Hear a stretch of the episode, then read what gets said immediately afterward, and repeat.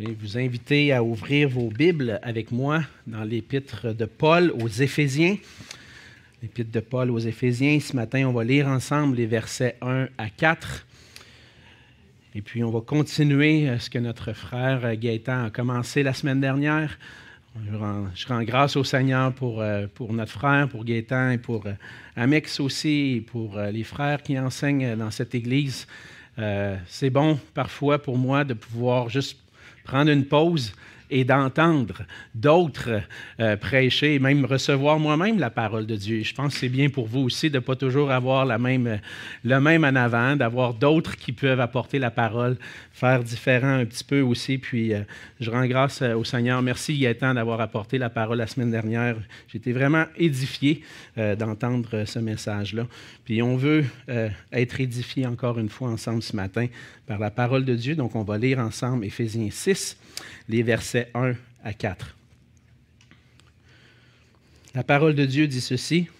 Enfants, obéissez à vos parents selon le Seigneur, car cela est juste. Honore ton père et ta mère. C'est le premier commandement avec une promesse, afin que tu sois heureux et que tu vives longtemps sur la terre.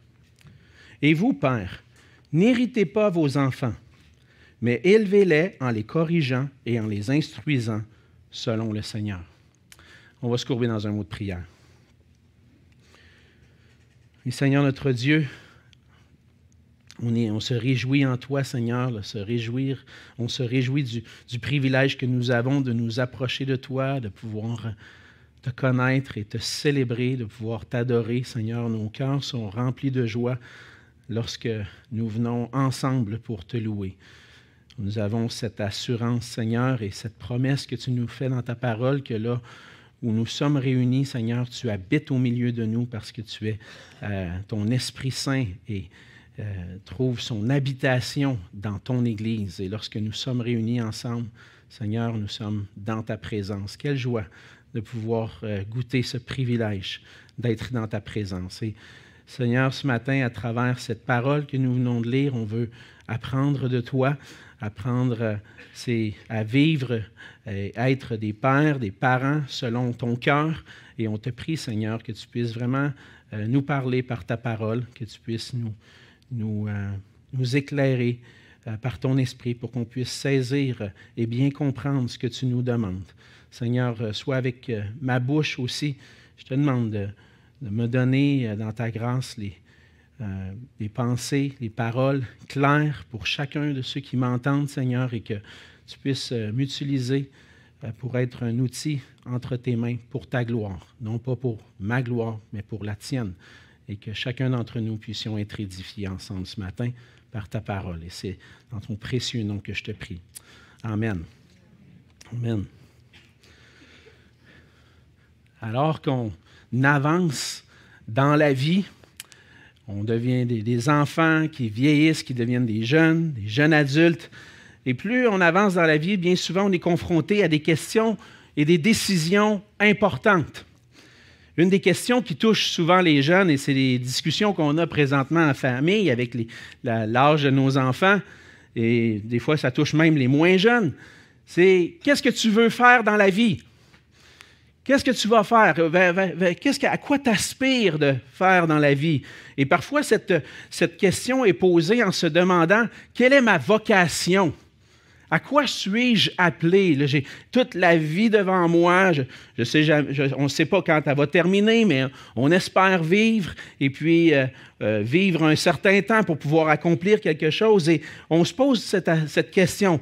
Est-ce que j'ai un appel sur ma vie? Est-ce que le Seigneur m'appelle dans une carrière particulière? Parce qu'une carrière, ça peut durer plus que 40 ans. Et puis la réponse à cette question est importante parce que ça va guider nos choix, nos choix d'études et dans quel domaine on va étudier. Donc, euh, on, est confronté à des questions. À quoi suis-je appelé? Ce qu'on réalise en lisant les Écritures, c'est que nous avons tous un appel dans ce monde. Et cet appel-là est basé sur l'identité qu'on trouve en Jésus-Christ et que chacun donne à chacun d'entre nous en tant qu'homme et femme. On a vu dans l'Épître aux Éphésiens déjà des instructions que Dieu donne aux hommes, les instructions que Dieu donne aux époux, aux épouses. Et puis chacun, selon l'identité que le Seigneur nous donne, on a un appel particulier, particulier, on doit exercer des rôles particuliers.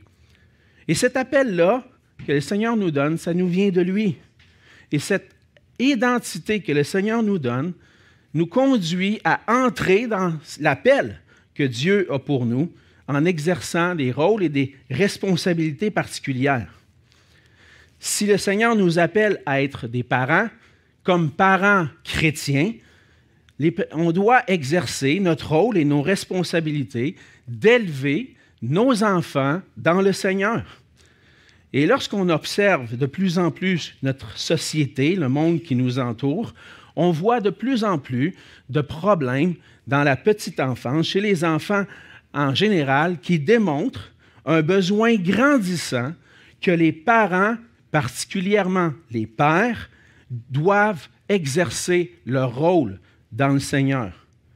Et même en tant que parents chrétiens, ça nous arrive parfois, connaissant tous nos rôles et nos responsabilités, de négliger ce que cet appel auquel le Seigneur nous, que le Seigneur nous donne, et on pêche parfois par paresse.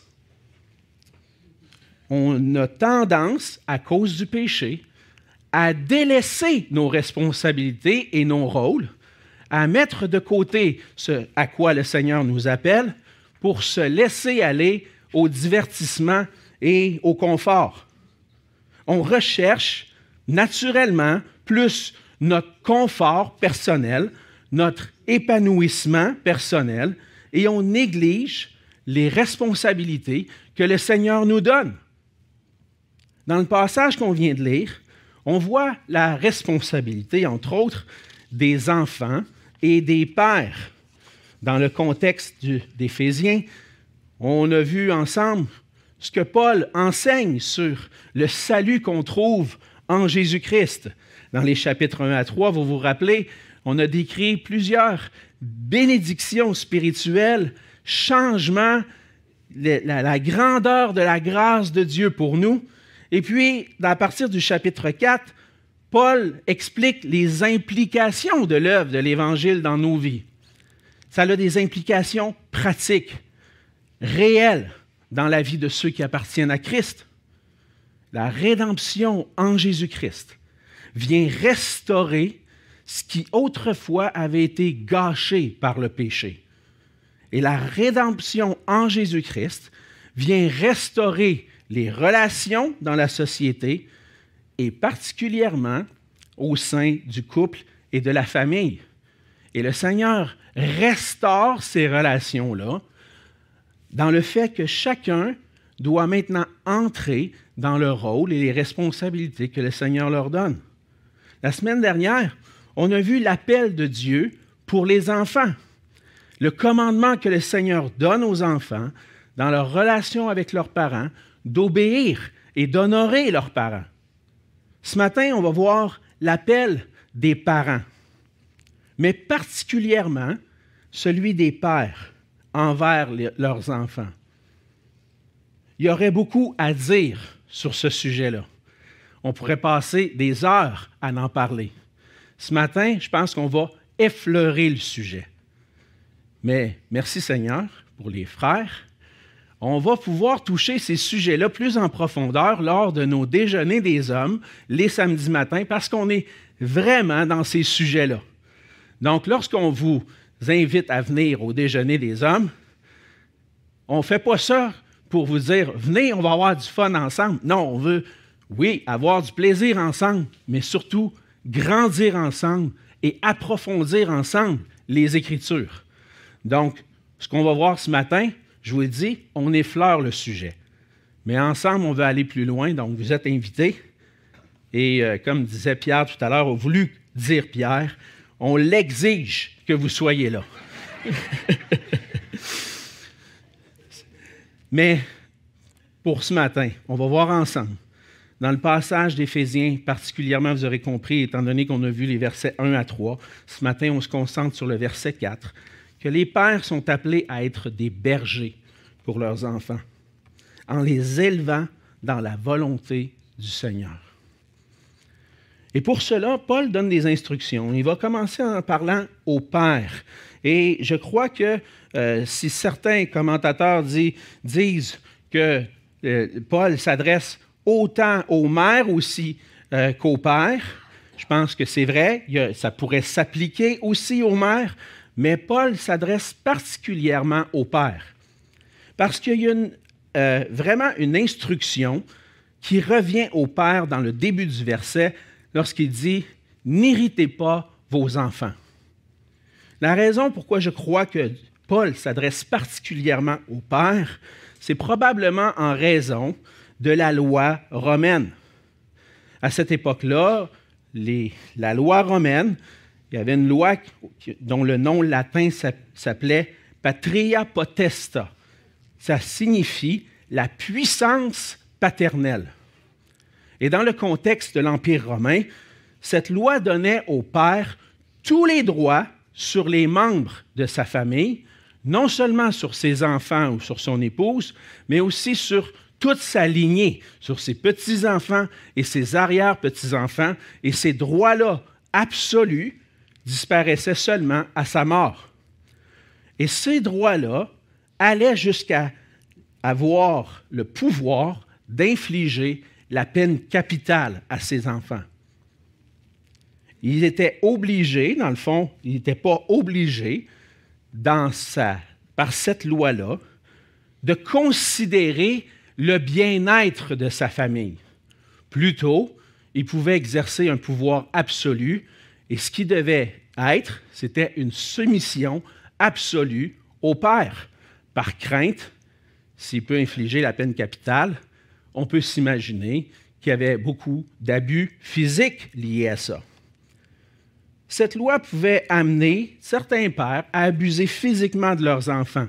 Et on peut comprendre que le père qui avait tous les droits pouvait avoir ce genre de comportement abusif envers ses enfants qui allait provoquer la colère de ses enfants. Alors, lorsque Paul dit Père, N'irritez pas vos enfants. On a besoin de comprendre un peu ce contexte-là d'un père avec un pouvoir absolu et puis qui peut faire ce qu'il veut avec ceux de sa lignée.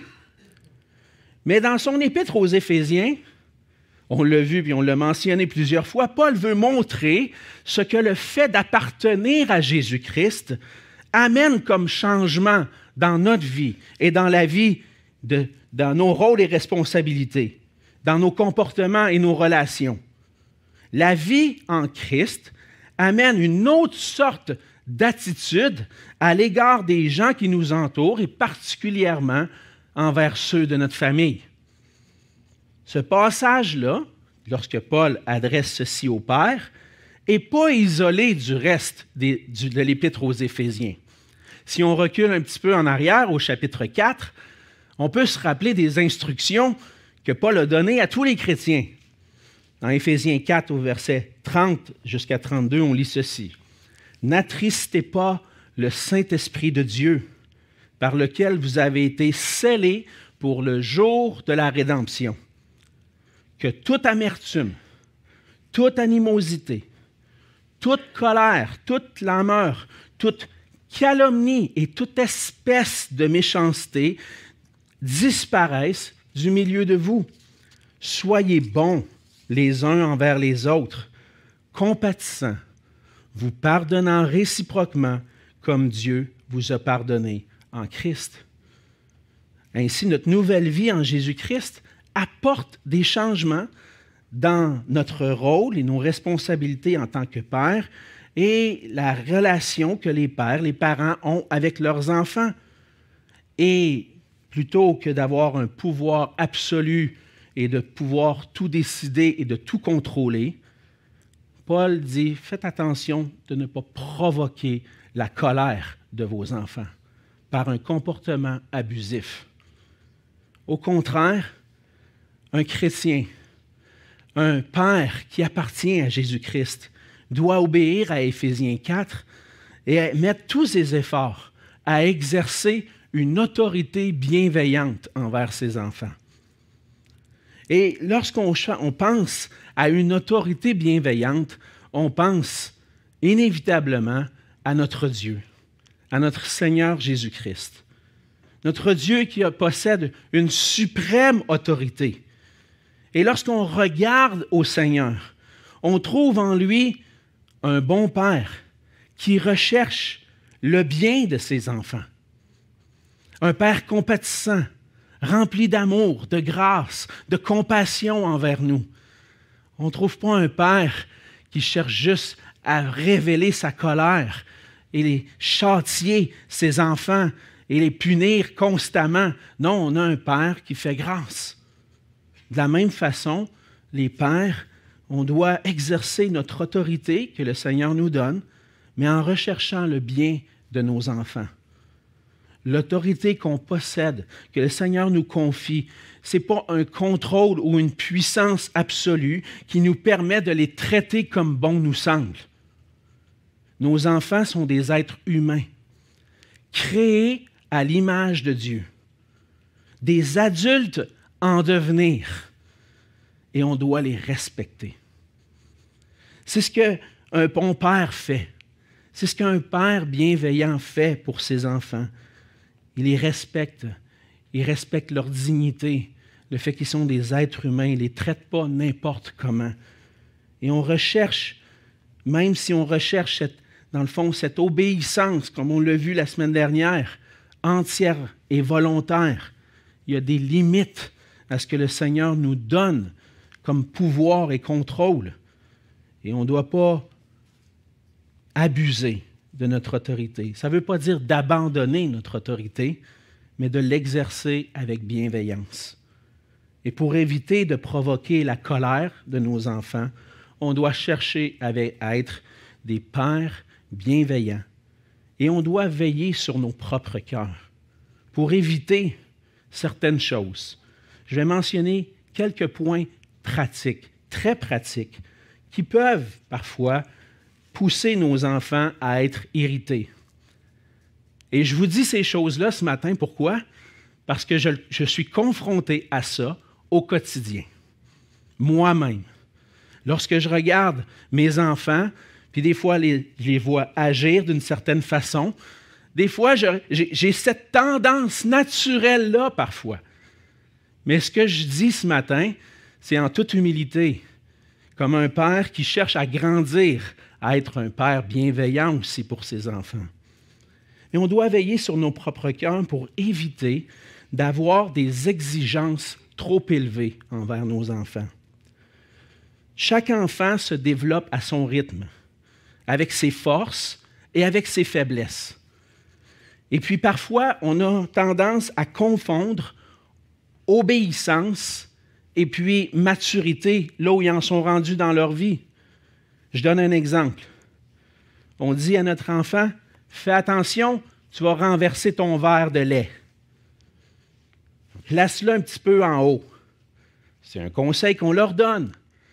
Et puis là, tout d'un coup, pendant qu'on parle, il renverse son verre de lait. On dit, bon, ça y est, je te l'avais dit. Mais ça dépend quel âge avait ton enfant lorsqu'il l'a fait. S'il avait deux ou trois ans, c'est une chose. Il est en train de grandir dans ses capacités physiques à faire attention à son verre de lait. Mais quand tu penses que même s'il vieillit, tu dis, est-ce que j'en ai déjà renversé, moi, des verres puis des assiettes quand j'étais adulte? Oui, c'est des gaffes qui peuvent arriver à nous tous. Et là, si je dis, bon, ça y est, tu ne m'as pas obéi, tu as renversé ton verre de lait, je vais trop loin dans ce que j'exige à mes enfants. Si je confonds enfantillage et obéissance, je vais peut-être aller trop loin dans la manière dont je vais les traiter. Et on doit être patient.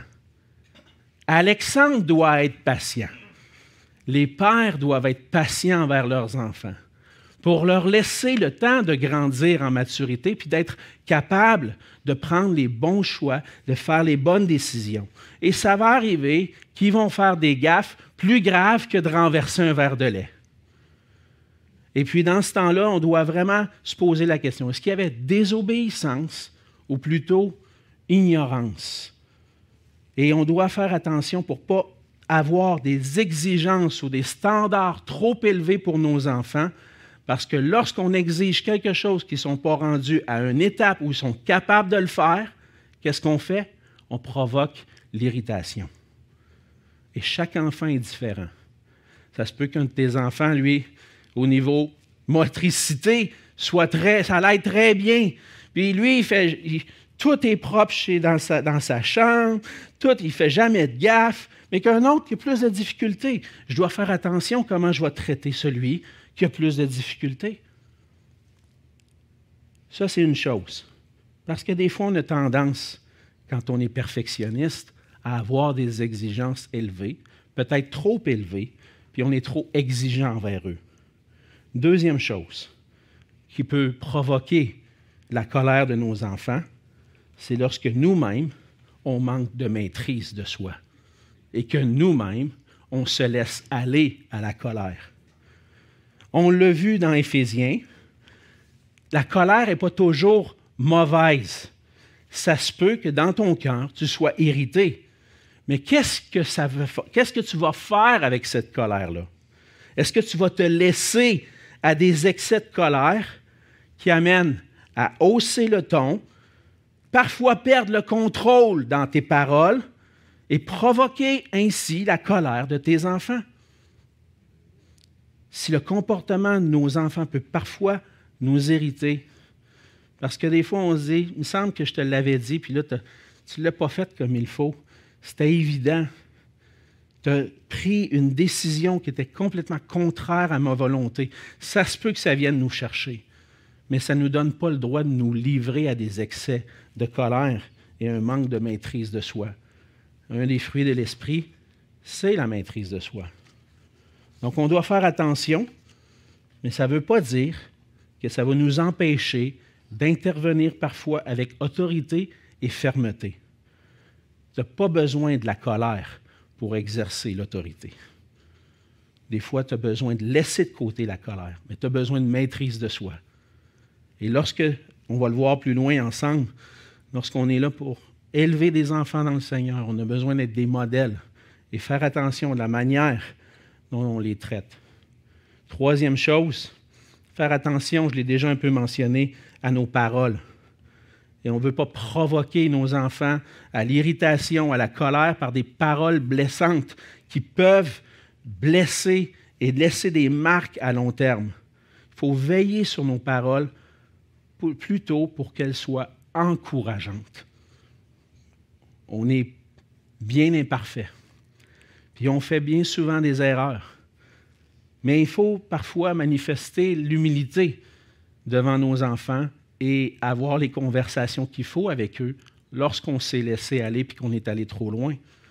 On a besoin d'aller avec eux, prendre le temps, puis se repentir devant eux. C'est ça aussi montrer l'exemple. Dire, papa est allé trop loin tout à l'heure, je me suis allé, je un peu trop loin peut-être dans mes paroles, puis je veux te demander pardon, je n'avais pas raison d'agir de cette façon-là. Et corriger la situation et dire, j'avais quelque chose qui me dérangeait, par exemple. Et là, on parle, mais pas de manière abusive.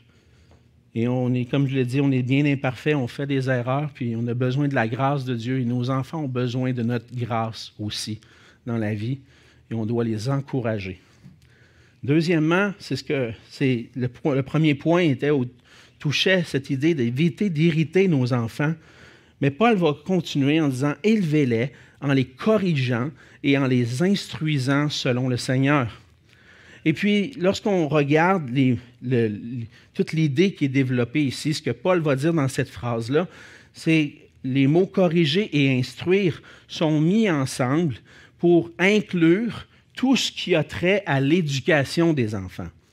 Il dit de les élever en les corrigeant et en les instruisant.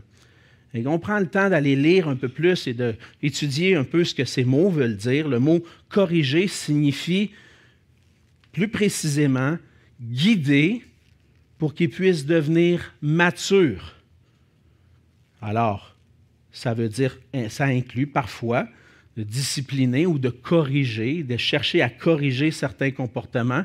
On cherche à guider nos enfants à grandir, à devenir plus matures. Si on se fie au livre des Proverbes, guider pour devenir mature veut dire leur enseigner de vivre avec sagesse. Et pour ça, on a besoin d'être des modèles pour nos enfants nous-mêmes dans notre obéissance au Seigneur. J'aimerais qu'on puisse prendre le temps de lire ensemble Deutéronome chapitre 6. Vous pouvez tourner si vous voulez, les versets sont supposés d'être affichés à l'écran. On va lire les versets 1 à 9 dans Deutéronome chapitre 6 parce que c'est un passage important où le Seigneur donne aussi des instructions au Père dans, euh, l'Ancien Testament. Deutéronome chapitre 6. Voici les commandements, les lois et les ordonnances que l'Éternel votre Dieu a commandé de vous enseigner, afin que vous les mettiez en pratique dans le pays dont vous allez prendre possession, afin que tu craignes l'Éternel ton Dieu, en observant tous les jours de ta vie, toi, ton fils et le fils de ton fils, toutes ces lois et tous ces commandements que je te prescris, et afin que tes jours soient prolongés. Tu les écouteras donc, Israël, et tu auras soin de les mettre en pratique, afin que tu sois heureux et que vous multipliez beaucoup, comme te l'a dit l'Éternel, le Dieu de tes pères, en te promettant un pays où coule le lait et le miel. Écoute, Israël, l'Éternel, notre Dieu, est le seul éternel. Tu aimeras l'Éternel, ton Dieu, de tout ton cœur, de toute ton âme, de toute ta force. Et ces, commandements que je te donne aujourd'hui seront dans ton cœur. Tu les inculqueras à tes enfants et tu en parleras quand tu seras dans ta maison, quand tu iras en voyage, quand tu te coucheras et quand tu te lèveras. Tu les liras comme un signe sur tes mains et ils seront comme des frontaux entre tes yeux. Tu les écriras sur les poteaux de ta maison et sur tes portes. Bien souvent, on lit ce passage en lien avec justement l'éducation des enfants, entre autres avec le verset 7, où ce que le Seigneur exhorte et enseigne au peuple qu'ils doivent enseigner les commandements de Dieu à leurs enfants et d'en parler régulièrement. Mais lorsqu'on prend le temps de lire attentivement Deutéronome chapitre 6, on voit dans ce passage-là beaucoup de commandements qui sont donnés à ceux qui vont être des chefs de famille. Et les commandements que Dieu donne sont premièrement pour nous, afin qu'on les mette en pratique. Les commandements de Dieu, c'est ce qui nous sert à le craindre, à nous approcher de lui, à le connaître. Les commandements de Dieu sont pour notre bonheur. C'est des bénédictions pour ceux qui marchent dans l'obéissance. Et pour qu'on puisse marcher dans les voies du Seigneur, il faut que nos cœurs soient remplis d'un amour pour lui et que ses commandements soient dans nos cœurs. Deutéronome 6, verset 5. Tu aimeras le Seigneur, l'Éternel, ton Dieu, de tout ton cœur, de toute ton âme et de toute ta force. Donc, si tu veux enseigner tes enfants, être un berger pour tes enfants, tu dois premièrement être un modèle d'obéissance au Seigneur. Notre amour pour Dieu, c'est ça qui nous pousse à l'obéir. Et si je veux obéir au Seigneur, je dois l'aimer de tout mon cœur. Et lorsque nos enfants voient en nous des modèles d'amour et d'obéissance à Dieu, on enseigne beaucoup plus que par simplement des paroles surtout avec ceux qui demeurent avec nous tous les jours et qui nous voient tous les jours. On passe beaucoup de temps ensemble. Bien souvent, on entend dire les gens, puis des fois, les pères peuvent avoir dit ça, faites ce que je dis, pas ce que je fais. C'est complètement le contraire de ce que ce passage-là enseigne. Faites ce que je dis, et vous devriez me voir en train de faire ce que je dis. Vous devriez voir en moi un modèle de ce que j'enseigne.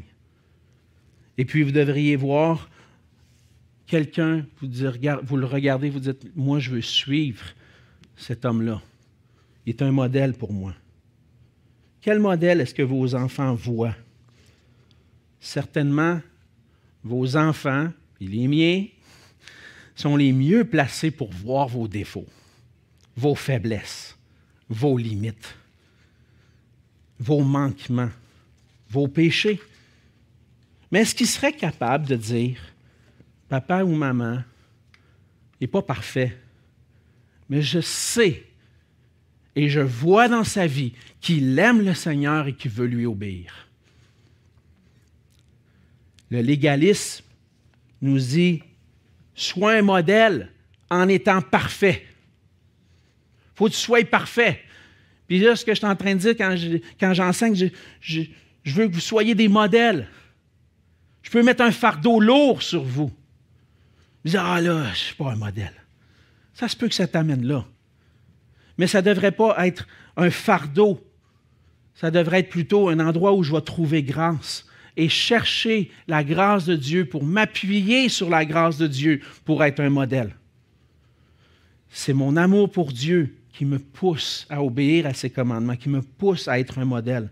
Et si on veut être des bons bergers pour nos enfants, on doit les guider, chercher à les guider pour qu'ils deviennent matures et responsables en étant des modèles pour eux. On doit les enseigner, leur enseigner l'obéissance. C'est ce que Deutéronome chapitre 6 dit. Si le Seigneur exige de nous l'obéissance, notre enseignement, lorsqu'on inculque à nos enfants, c'est de leur enseigner l'obéissance au Seigneur. C'est ce qu'on a vu, entre autres, la semaine dernière. On voit que enseigner nos enfants et même nos petits-enfants, comme le dit dans le passage, veut dire inculquer, leur montrer à aimer Dieu, obéir à ses commandements. Le mot inculquer veut dire littéralement faire entrer dans l'esprit de façon permanente. Donc, notre responsabilité en tant que père, c'est d'être obéissant, mais aussi d'enseigner les commandements de Dieu, leur transmettre pour que ça puisse entrer de façon permanente dans leur esprit. Lorsque j'utilise mon imprimante à la maison, je l'ai utilisé pour imprimer mes notes. Avant d'avoir les notes ici, il y avait une page blanche. C'était vide. Et lorsque j'ai décidé d'imprimer mon document, ça s'est imprimé sur la page blanche puis vous allez avoir bien de la misère à l'effacer. Ce document-là, si je, si je veux, je peux le conserver des années, des dizaines d'années, peut-être même plus que 100 ans. Il a été imprimé. Et c'est ce qu'on cherche à faire avec les commandements de Dieu, les enseignements du Seigneur envers nos enfants. On veut qu'ils soient imprimés dans leur cœur pour qu'ils demeurent dans leur cœur.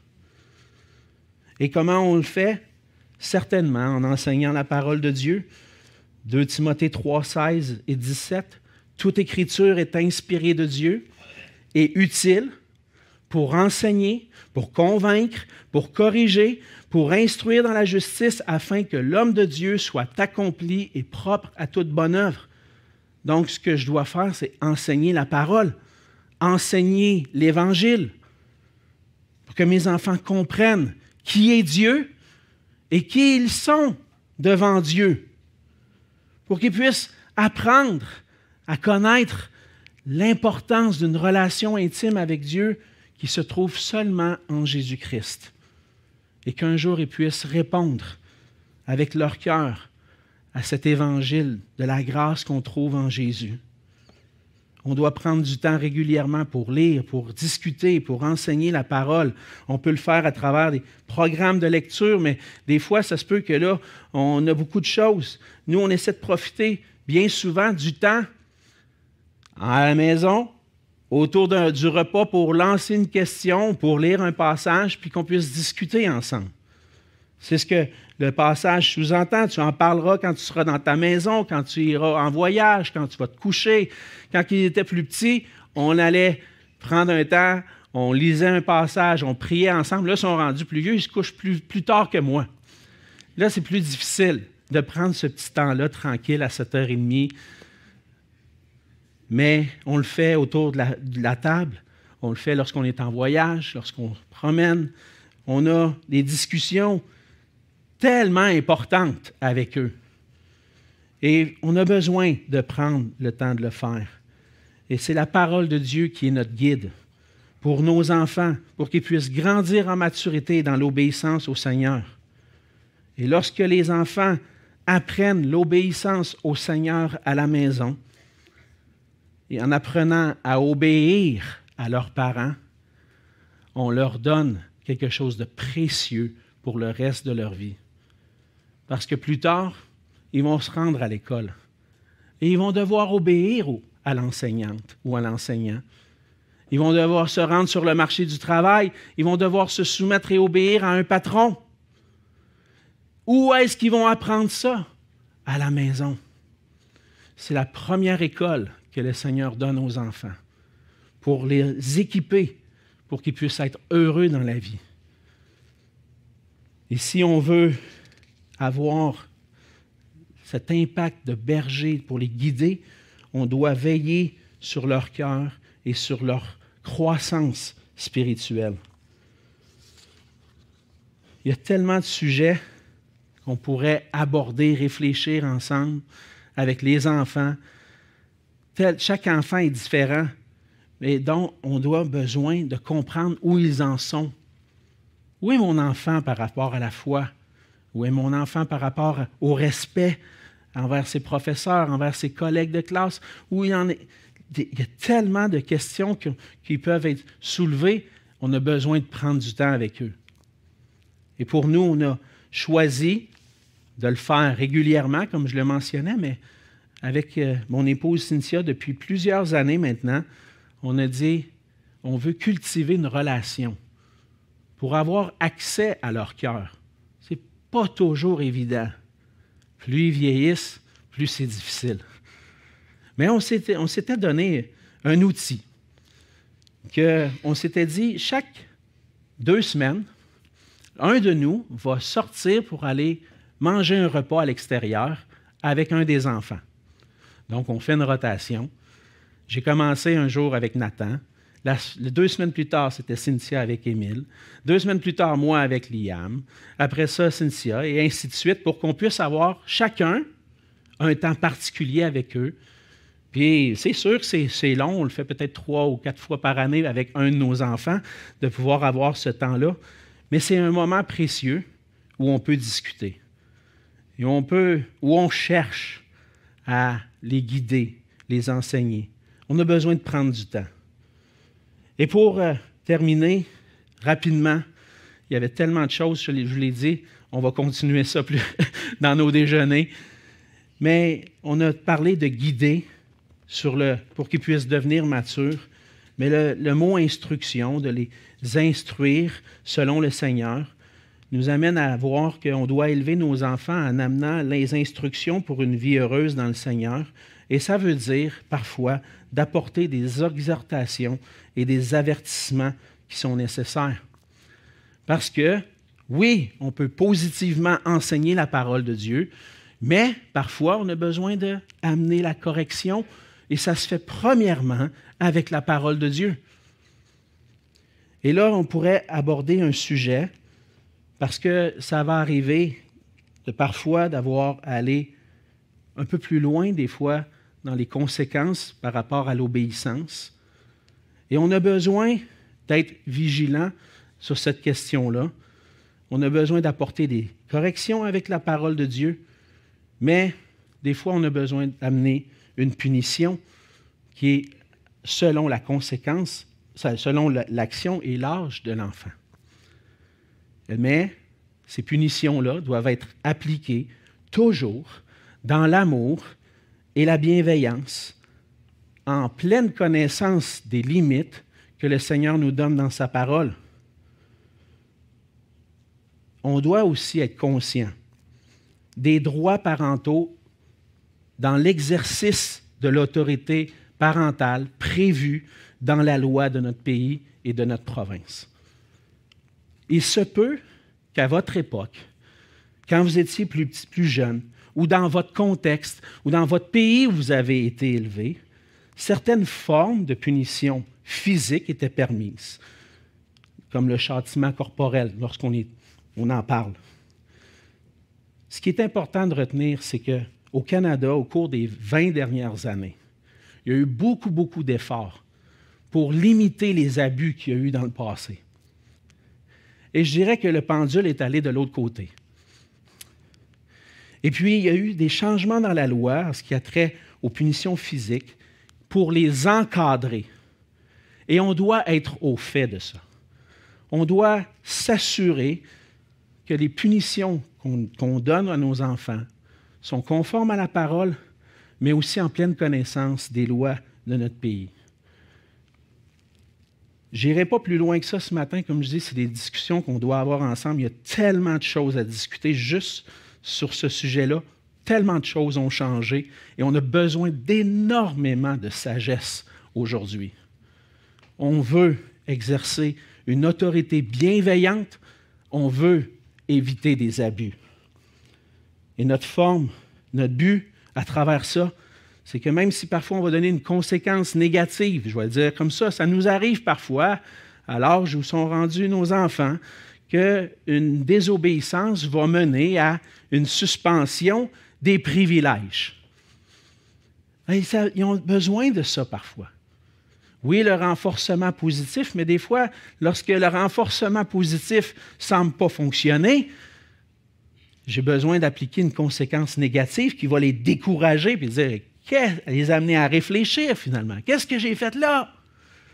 Là, je ne peux pas jouer à mon jeu vidéo aujourd'hui. Ça l'amène à réfléchir, je vous le dis. Et puis, on a besoin de former ces cœurs pour qu'ils viennent obéissants. Et ça, ça ne se fait pas sans l'aide du Seigneur. Les exhortations, les avertissements ont un effet sur le cœur de nos enfants.